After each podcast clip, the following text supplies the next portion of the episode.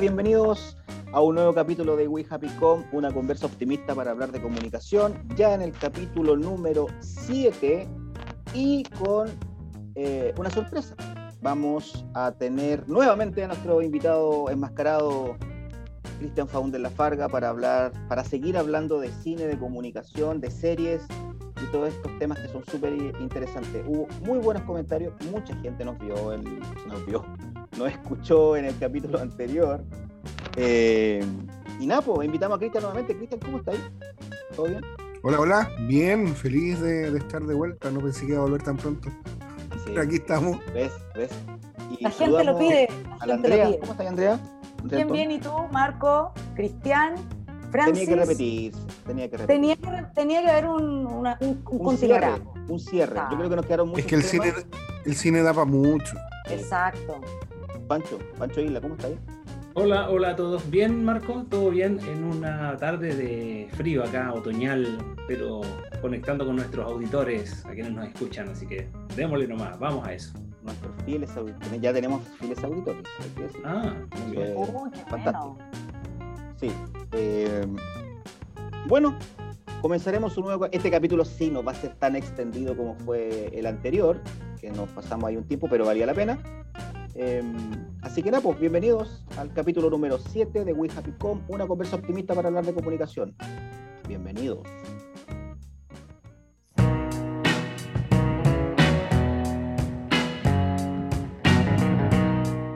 Perfecto.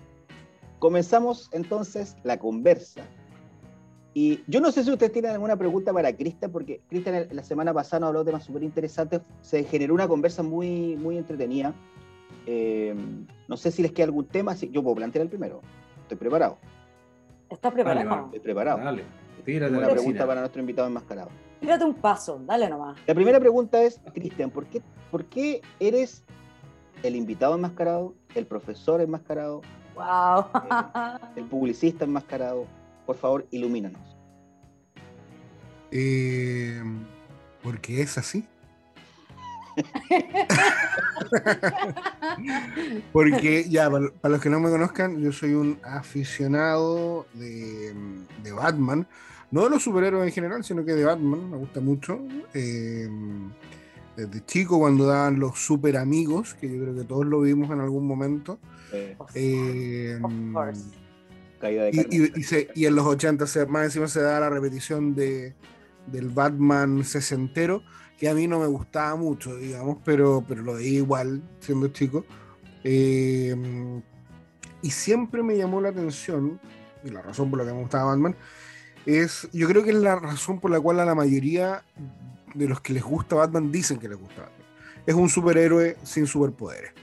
Eh, es, un, es un superhéroe que, claro, su superpoder es que tiene miles de millones de dólares, pero que en la práctica eh, tú le sacáis la plata y sigue siendo un tipo experto en artes marciales, un tipo muy inteligente, entonces eh, que se mueve en, todo este mundo súper heroico, pero, pero como cualquier persona. Entonces, y sus historias eh, son por ahí un poquito más más aterrizadas, podríamos decir. También hay cosas muy locas de, las historias de Batman, pero hay cuestiones que son mucho más eh, plausibles en el mundo real. Y, un ejemplo de ello es la trilogía de Nolan eh, del Caballero Oscuro. La mejor de todas. Es una película, o sea, es, es la película que humaniza y, hace como ver más real la, la figura no solo de Batman, sino que de superhéroes y de todos los, de los personajes del mundo de, Batman. ¿Y cuál es tu mejor eh, Batman? Eh, antes de entrar al terreno de hoy, ¿cuál es tu mejor Batman en el cine? Oh, que esa pregunta es polémica. Es, polémica, pero, es difícil de responder. Mira, para mí la trilogía de Nolan como película está por sobre cualquier otra, ¿ya? Lejos. Pero si tuviese que elegir, si tuviese que elegir eh, el personaje en sí, yo creo que me quedaría con el de Ben Affleck. Eh, porque es muy ¿En Serio? No te puedo creer. Pensé que, todo lo que me iba a decir no era Ben Affleck, pero bueno. ¿Pero quién pensaste que, te iba a decir? Yo pensé que me iba a decir de Michael Keaton por último, pero o Christian Bale directamente. pero después, mira, Christian, Christian Bale me gusta mucho como, como Batman, me gusta mucho como Batman. Creo que es un Batman muy correcto para el inicio del personaje, que es, que es más joven, que tiene muchos miedos, eh, mucha, se cuestiona mucho, entonces yo creo que por ahí va súper bien como personaje. Pero el Batman de Ben Affleck ese, es una máquina, eh, eh, es, un, es, un, es, un, monstruo para los criminales, los destroza, los despedaza, le da lo mismo, eh, está ya por sobre el tema de, de, esa, de ese problema psicológico inicial por el que se convierte en Batman, ya está como en otra. Entonces, creo que, que, ver los dos es interesante. Oye, Cristian, en ese sentido, ¿tú crees que el Batman original tiene, correspondía también a, su tiempo, ¿no? Porque eh, estos Batman operan en, una circunstancia que, no sé, las películas del 50, 60, 70, 80, la serie, de televisión. ¿Tú crees que hay una, como que este Batman y, quienes lo han llevado adelante van haciendo esos ajustes de identidad personal según un poquito la, la temporada en que esto ocurre eh, en el cine? Eh, sí, o sea, tiene, tiene un ajuste, no solo Batman, sino que todos los, superhéroes tienen un ajuste desde el punto de vista de lo que está pasando en el, en el entorno, ¿ya? qué está pasando como sociedad, desde un punto de vista político. Eh, recordemos que los superhéroes en los 40 peleaban contra Hitler, eh, principalmente los de Marvel, pero Superman también peleó contra, contra Hitler. Eh, en los años 80 estaba la amenaza rusa y a pesar de que no lo mencionaban directamente a la Unión Soviética, eh, era, era como el enemigo a, vencer en algún momento. Eh, y también tienen que reflejar los cambios sociales y las películas también lo hacen. En los años 60, cuando se lanza esta serie de, de, Batman que que hoy día la vemos y, es, ridículo en, relación a, a, las películas, tenía un sentido, pues, porque en esa época eh, la, no estaba maduro todavía el, el, el mundo del cómic. Maduro me refiero a, si bien ya llevaba 30 años, eh, todavía se veía como una cuestión muy infantil, muy de cabros chicos, entonces no se, no se tenía mucho cuidado a los personajes. Eh, y yo creo que eso recién cambió el 78 con la película de Superman de Christopher Reeves, eh, en que ahí se nos presenta un héroe, pero formal, con una historia y todo el cuento. Eso se repite, bueno, tiene algunas secuelas que van, van empeorando, pero luego el 89 con, con Batman de Tim Burton, también vemos un personaje súper oscuro, una película seria, y de ahí todo se va, se va a la cresta con, eh, con, las, con las películas de Schumacher. Terrible, de mala. Ahí con George Clooney y Val Kilmer de Batman. del terror. y, con el, y, con el infame traje de las tetillas de sí, tienes toda la razón, ¿verdad? El único traje de superhéroes que tenía tetillas. Oye, ser, superhéroe, eh, ser Batman o, Superman y todos estos personajes significa eh, tener de alguna manera una vida un poquito eh, donde, donde la presencia de lo femenino, ya que hablábamos de los contextos y cómo esto se desplaza, eh, el rol de la mujer para estos superhéroes nunca, nunca se les ha visto una pareja, ponte tú, o, o han tenido una amante, o no sé, es un poquito... ¿Tú crees que en un futuro veamos un poquito a un, a un Batman también con su, con su lado de amoroso, ponte tú? es pertinente dadas las condiciones hoy día de la irrupción de la mujer con, con, con todo lo que, lo que eso significa, Cristian? ¿Verías un, guion así? Yo creo que, bueno, Batman se ha tenido ahí su... su Ah, tenía moridos. O sea, yo, yo, creo, yo creo que el tema sería si que Batman se va a enseriar en algún momento, porque ha estado ah. con Gatúbel, ha estado con eh, Poison Ivy, con Talia al Ghul. De hecho, tiene un hijo en las historias. tiene, tiene, un hijo, hijo con, con Talia al Ghul que es Damián, que es el futuro Batman, se supone. Eh, no, pero el, el, tema es que lo, que dice Pancho tiene, tiene razón en el sentido de que siempre han sido personajes como secundarios. Secundarios importantes, pero secundarios. yo creo que hoy día sí está habiendo un auge desde el punto de vista de los femeninos en los, superhéroes, el hecho de eh, hoy día darle más peso a, Wonder Woman es, relevante. El hecho de haber convertido en mujer a Capitán Marvel, que ahora es Capitana Marvel.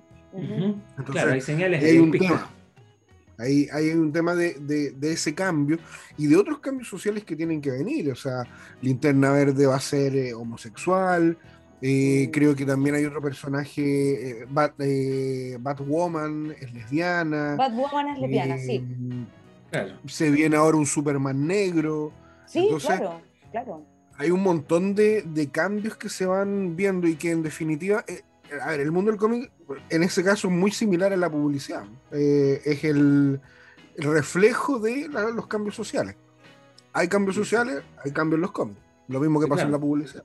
Claro, porque de alguna manera ese, ese relato de la historia fantasiosa se conecta con, con, la historia personal de uno y con su tiempo. Entonces, ahí claro que se están haciendo unos amarres temporales, eh, para, porque al final la película igual es un producto que tiene que circular en una sociedad y tiene que tener audiencia y la gente no puede ver ahí algo que, que no coincida, ¿no? Claro, claro como que, la, diversidad justamente lo que ahora la, la, lleva, el respeto por la diversidad y eso también lo han, lo han acogido el mundo de los superhéroes.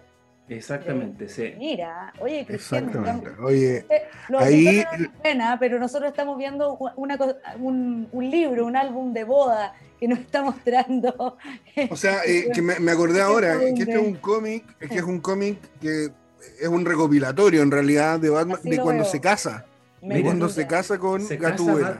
Se casa con ah, Gatúbela, ya.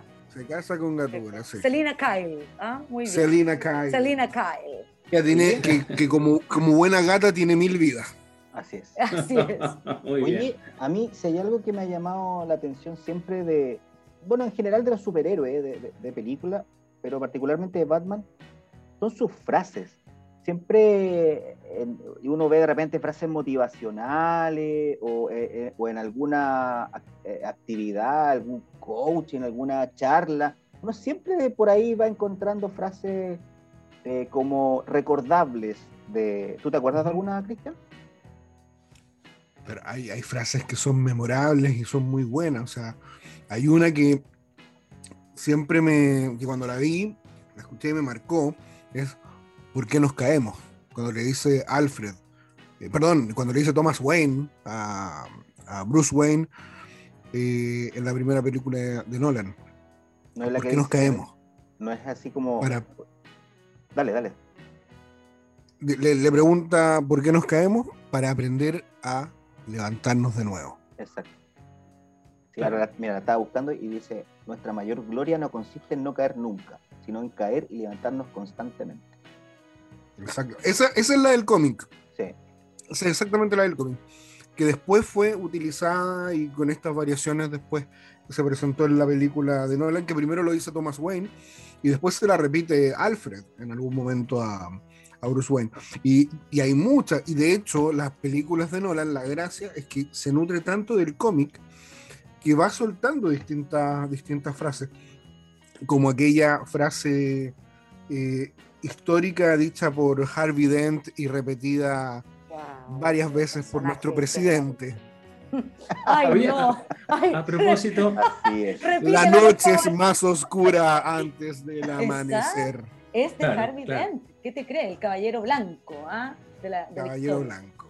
Oye, Cristian, en ese sentido, ¿tú crees que de alguna manera esta, estos superhéroes, Batman y otros, vienen a llenar un vacío de estos más superhéroes en la vida real que parece que escasean, ¿no? No, no tenemos hoy día esta figura o, quienes han estado o se han ido eh, por, por, porque sí, por la edad, qué sé yo, porque han tenido accidente, no sé, la Madre Teresa de Calcuta, en el mundo religioso, ¿cierto? O Mandela en el mundo político, con el racismo. Hay varios de estos superhéroes de carne y hueso, no son tan abundantes, ¿o no? ¿Tú sientes que la sociedad tiene necesidad de superhéroes a veces y, y estos otros los suplen? La sociedad tiene necesidad de historia. Eh, y estas historias, la historia de los superhéroes, viene a reemplazar dos mundos. Uno, efectivamente, el que tú, el que tú mencionas, pero originalmente viene a reemplazar a los dioses antiguos. Eh, acá con Superman, Batman y todo eso nos olvidamos de, de Zeus, de Hércules, de, todo el mundo antiguo, pero también nos olvidamos de personajes históricos que, que de una u otra forma han sido héroes. De hecho, O'Higgins, cuando era chico, él leía eh, historietas, pero no existía Superman, no existía Batman. no, pues Su historieta era el Autaro. No. historieta, él leía historietas de Lautaro, ese era su personaje, ese, era su héroe. Entonces, entonces lo más importante en ese sentido era recuperar las historias y, y, y, ahora con estos otros personajes que vienen a ser como modernos y más atractivos desde ese punto de vista. Oye, solo para cerrar, a mí debo reconocer que el Batman que más me gusta es el Batman de las películas de Lego. Ah, muy, muy bueno. Y su voz. Que las he visto todas con mis Buena, buena. Notable. Es muy bacán el, el, Lego con, con, los superhéroes. Oye, yo, te quiero hacer una pregunta, ya que estamos hablando de Batman y que al final no, nos fuimos en la onda de Batman hoy día. Mira, eh, ha ido derivando este programa entretenido, pero me gustaría... Y sin tenerlo preparado. Y no lo teníamos preparado, debemos decirle a nuestros auditores que esto de verdad que fue improvisado, pero nos gusta tanto el cine y los, y los superhéroes que la verdad es que nos fuimos derivando hacia ella. Yo te quiero preguntar y nuevamente te voy a mencionar The Batman en este caso.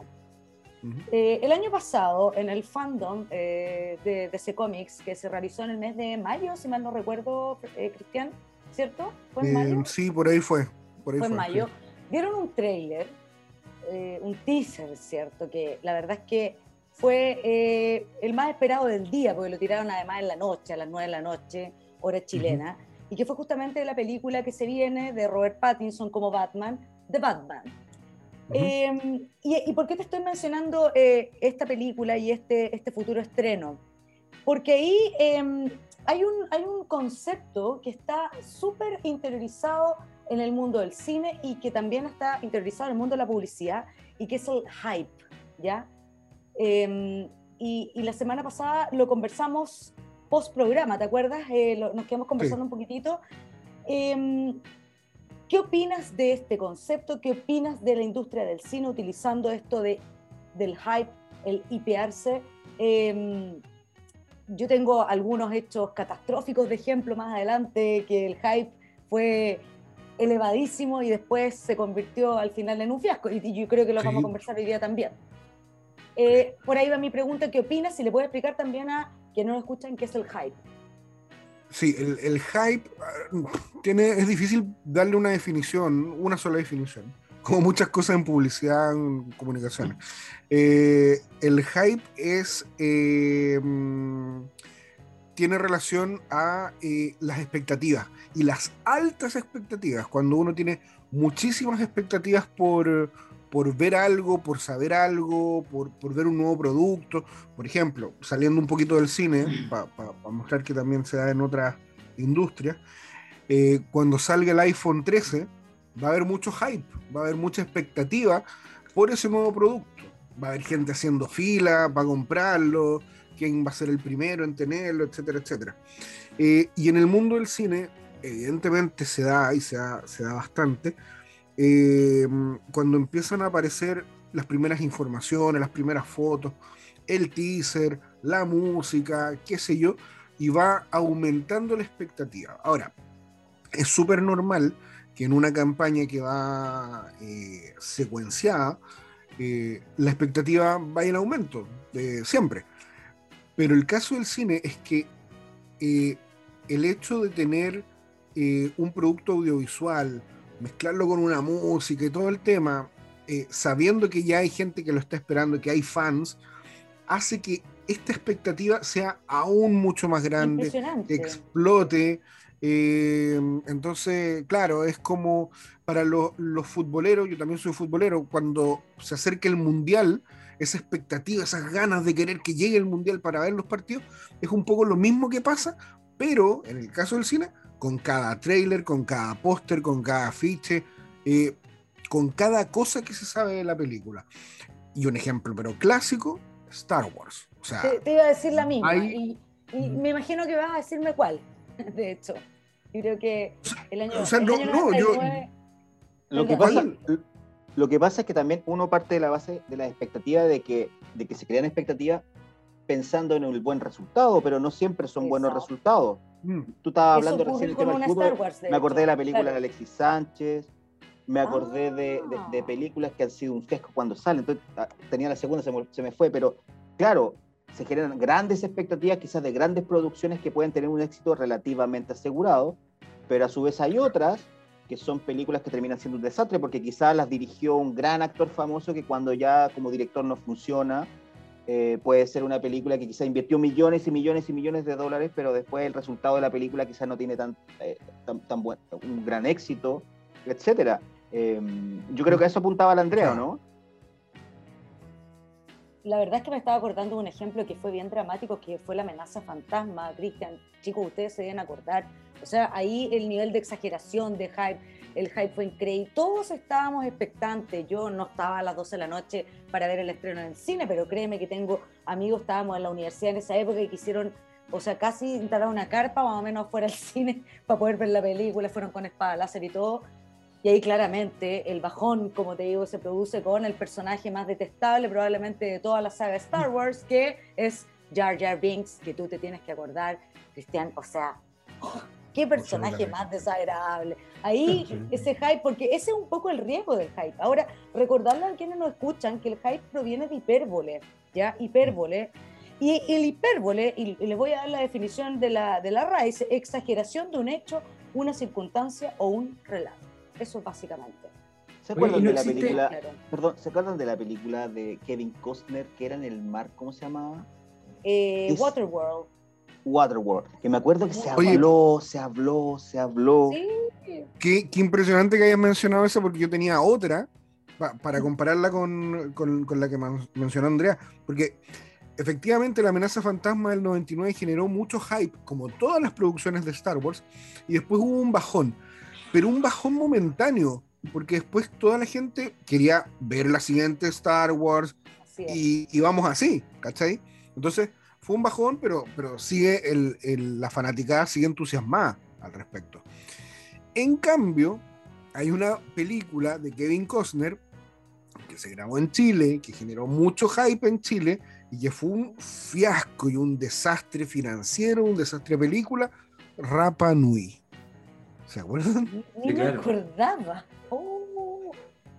Una película que costó millones y millones de dólares filmadas en, en, y que fue un desastre, un desastre total. Y que se suma a la seguidilla de películas malas que grabó Kevin Costner. Waterworld, eh, el The Postman, que a mí particular me, me gustó, pero era a mí mala. me gustó, no, me gustó. sí. Entonces, claro, pues eh, hay, hay hype que genera mucha expectativa, que cae y que es un fracaso, o hay otros casos como la amenaza fantasma, que, eh, o productos de Star Wars, porque también, no sé, por la nueva trilogía a muchos les gustó, pero a muchos otros no les gustó, que les cargó el personaje, la historia, qué sé yo. Eh, a otros nos gusta mucho las series de Star Wars, eh, de, Mandalorian y todo el tema. Hay otros que no les gusta tanto. Entonces, en la medida que el universo va expandiéndose, el universo literario, narrativo, lo que sea, eh, hay más posibilidades de que un hype, eh, por más que caiga, la historia se mantenga. Sí, porque finalmente no está ahí centrado en la película en sí necesariamente, sino que lo amplías a otras dimensiones, el- a, otra, a otras posibilidades. Como dices tú, es verdad, el- hoy día quizá se, se le puede sacar un mejor partido comercial, económico a, eh, por ejemplo, un spin-off, que también es un tema interesante en el cine y en la serie, como de, de- como de una producción sal- o de un personaje particular de una producción salta a una nueva producción. Eh, también es un fenómeno Exacto. interesante para poder ir ampliando el, el- el espectro de, de- de- de impacto en, en la audiencia. Por ejemplo, The Walking Dead salió de, de la, la serie Sí, El Troncal, salió Fear the Walking Dead, exacto. y ahora salió una tercera serie que se llama eh, The World of Walking Dead, no, no recuerdo muy bien, pero que está centrada en Europa. Y lo mismo, debido a esa expansión, en el mundo del cómic estaba el cómic central, que era The Walking Dead, y salió hace muy poco un especial que se llama El extranjero, que es la historia de lo mismo, de The Walking Dead, pero centrado, situado en Barcelona. Entonces, poco a poco, eh, con estos, esta especie de spin-off, se va aumentando un poquito el, el, universo eh, narrativo de, de, estas historias. Eh, y no solo, y ahí cabe, la, cabe decirlo, no solo desde el punto de vista de, la historia canon, de, de, de, donde viene desde los productores, de quien originalmente creó la historia, sino que también la fanaticada va creando historias. Y eso pasa mucho en Star Wars. Hay muchas historias paralelas, libros, qué sé yo, cortos, películas, que van ampliando este mundo y, son los fans los que lo han, lo han hecho. Al final, al final de esto, claro, y eso, y eso tiene que ver con, también con una maquinaria de marketing detrás que tiene clara conciencia de que todos estos spin-offs finalmente son eh, extensiones de la familia de producto y que, que van abarcando otros mercados, eh, hasta, hasta rinconcitos o nichos de mercado particulares que, eh, que de alguna manera son atendidos por esta marca o no por este personaje, la, la película que sea. en eso es interesante como, como la industria de la producción de estos productos va, va un poquito haciendo crecer su mercado, ¿no? Y, lo, me recuerdo el otro día de una, de una conversación que escuchaba respecto de lo que es una marca, cuando, cuando alguien decía, da un ejemplo, ¿tú te colocarías eh, unas zapatillas de la marca Star Wars? Eh, eh, ¿Tú te colocarías unas zapatillas de marca Itaú? ¿Ah? y, claro, pero entonces en esa exploración, en esa exploración de una marca, llegando a desarrollar productos que son impensados y son disruptivos, se llega de alguna manera como, oye, ¿y si lanzáramos la línea de zapatillas de Star Wars? Entonces, eh, porque la marca ya permite como acoger distintas series de sus productos. Es, interesante eso, eh, porque ahí ves el peso de la marca, finalmente, lo que, lo que logra impactar. ¿Te irías a una cafetería que se llame Batman? Sí y no. Entonces, la expectativa respecto de aquello, claro, Marco iría. Yo también. Tú también. Entonces, te fijáis, ya no, no, no aparecen cosas, son disruptivas, pero no aparecen locas en términos de oportunidades de negocio. O sea, eh, cuando, cuando la marca empieza a crecer y, tú ves la potencialidad que tiene tu producto, en este caso el producto cinematográfico de serie, en convertirse en merchandising, y en un merchandising que, que, que, va más allá del merchandising típico, del llaverito, del globo, del dulce, sino que en cosas en, en, que podéis hacer co-branding, como por ejemplo, no sé, por sacar unas zapatillas Converse Star Wars, o qué sé yo, unas Reebok Transformers. Ajá. Súper, súper. Y, y eso es algo que ya viene hace mucho tiempo, que en parte comenzó con Star Wars, que lo explotó mucho en los años 80 Mattel, eh, con Masters del Universo y con He-Man. O sea, ah, ahí He-Man y los Masters del Universo son para todo este tema de merchandising el Coca-Cola. Si Coca-Cola ha hecho todo en marketing, yo creo que Masters del Universo hizo todo desde el punto de vista del merchandising y que de ahí lo siguió Star Wars. Eh, entonces, en los 80 teníamos los zapatos Bata, eh, He-Man. Teníamos eh, Odontine, no, perdón, Signal. ¿Te acuerdan de Signal? Oh, el carnívoro. Signal venía con juguetitos de He-Man. Tú ibas a Copec y te pasaban unas tarjetas y tenías que recortar y ver si sacaba ahí un premio. Eh, te comprabas una leche, leche nido y venían también otras cosas. De hecho, He-Man está prácticamente en todos los productos. O sea, era una, era una locura. Tú veías ahí la serie los días domingos en Canal 13 y el resto de la semana todos los comerciales eran de He-Man. Zapatos, dulces, eh, bebidas y, ahí nos cosas que no tenían nada que ver con, con los niños, sino que con los adultos, como por ejemplo Copec. Y ahí nos pasamos, Cristian, a una industria que es la del royalty de estos personajes, que es enorme, ¿ah? eh, que suele influir en varias categorías de alimentos, vestuario, qué sé yo, y es una industria poco ingenua, eh, no tiene nada de ingenuo, porque eh, fíjate que estas compañías de royalty de personajes, además de cobrarte por el uso de los personajes durante un cierto periodo en que estos contratos se renuevan, además te cobran un cierto porcentaje de las ventas ¿ah? de la compañía en ese producto y hay que contablemente a estas compañías presentarles un estado de resultado ¿ah? Eh, transparentarse eh, y ya, perfecto. Entonces, como tú vendiste un millón de pesos del yogur con el personaje, bueno, el 0, algo por ciento de las ventas venga para acá. Entonces es un, es un enorme negocio y por eso el éxito de las películas por ahí asegura después extensiones hasta merchandising y contratos con marcas, etcétera. Es, brutal. Yo, yo creo que, bueno, aquí cada, cada uno eh, tiene, tiene como, cada marca tiene su expertise, por así decirlo, en cada, en cada etapa. Yo les mencionaba más ser del universo ligado con merchandising. Pero lo que tú dices, el tema de las franquicias, Disney.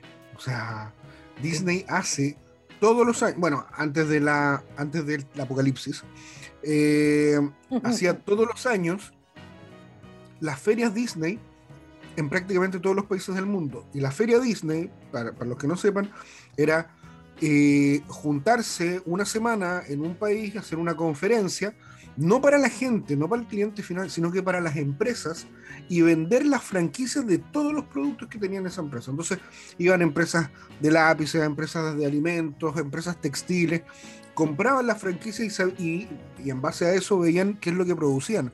Cortinas de baño, alfombras, eh, toallas, lápices, cuadernos. Eh, y eso lo hace todos los años Disney por una cantidad de lucas astronómicas y en todos los países. Entonces, y, las marcas van a competir. Eh, yo en un momento trabajé en una marca textil de la zona y cuando se acercaba la fecha de, la feria Disney, sabíamos que íbamos a ir a competir con otras marcas para tratar de agarrarnos el, la licencia. Oye, eso, yo no sé si Marco, tú estás de acuerdo en que, eh, o nuestros auditores, hacerle la pregunta en algún momento a quienes escuchan este podcast, si en algún momento quisieran comprar un jarrón de We, Happy Con ¿eh? o un polerón, vamos a, o perfumes, ¿no? Vamos a ver si nuestra audiencia no. Yo creo que, yo quiero uno. Claro. Yo creo que después vamos a estar en McDonald's entregando el cajita feliz, el monito que, que no, no, pues, O capaz que hagan funcos de nosotros. Vamos a hacer Eso sería bueno, ¿no? Sí, Eso podríamos hacer funko. Ustedes tienen, ¿ah? Ustedes tienen funko. No vamos a decir por qué, pero ustedes tienen, los tres que están acá. Así es. Eh, bien, ha, estado súper interesante la conversa. Nos quedan para variar muchos temas eh, para poder haber revisado. Ya vendrá un momento para hacerlo. Eh, y nos faltan los happy. Con los happy, para finalizar este capítulo número 7, eh, démosle el paso a nuestro invitado, Cristian. ¿Tiene un happy para esta semana? No nos digas que no estás preparado. No, no, si estoy preparado. Ah, de hecho, viene, viene con música el happy, pero evidentemente va a ser cortita para que no salten los derechos por ahí. A ver si, a ver si cachan qué es.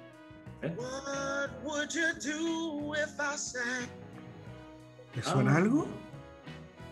Eso es música de una película, claramente, ¿no?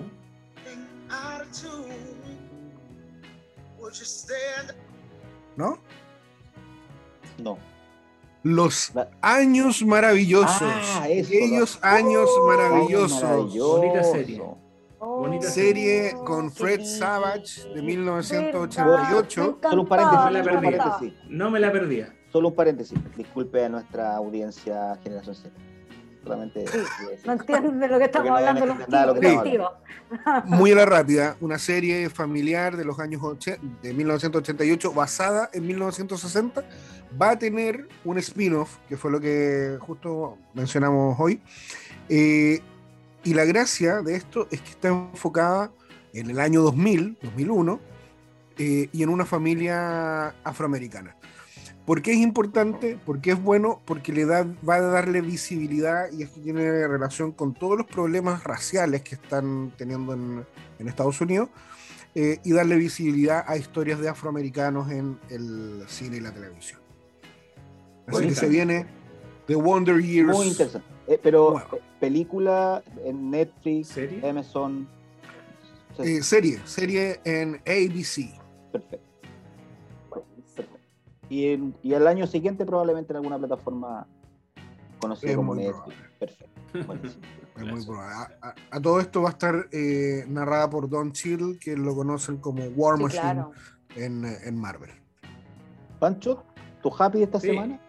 El happy eh, viene de la semana, pero es del día de hoy, porque hoy día cumple 89 años eh, Dieter Rams, que es un tremendo diseñador alemán que marcó toda una época eh, en, el diseño de, objetos de esa compañía alemana llamada Braun, entre los 60 y los 80. Diría que Brown fue hasta que la compró Gillette, lamentablemente, y ahí perdió un poquito del ADN de Rams, que, se retiró el 2002, creo, de la compañía.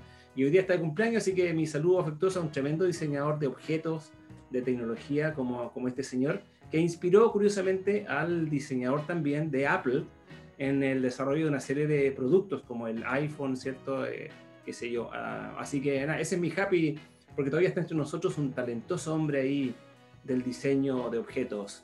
Así que feliz cumpleaños a Dieter donde esté. Perfecto. Andrea, tu happy de hoy.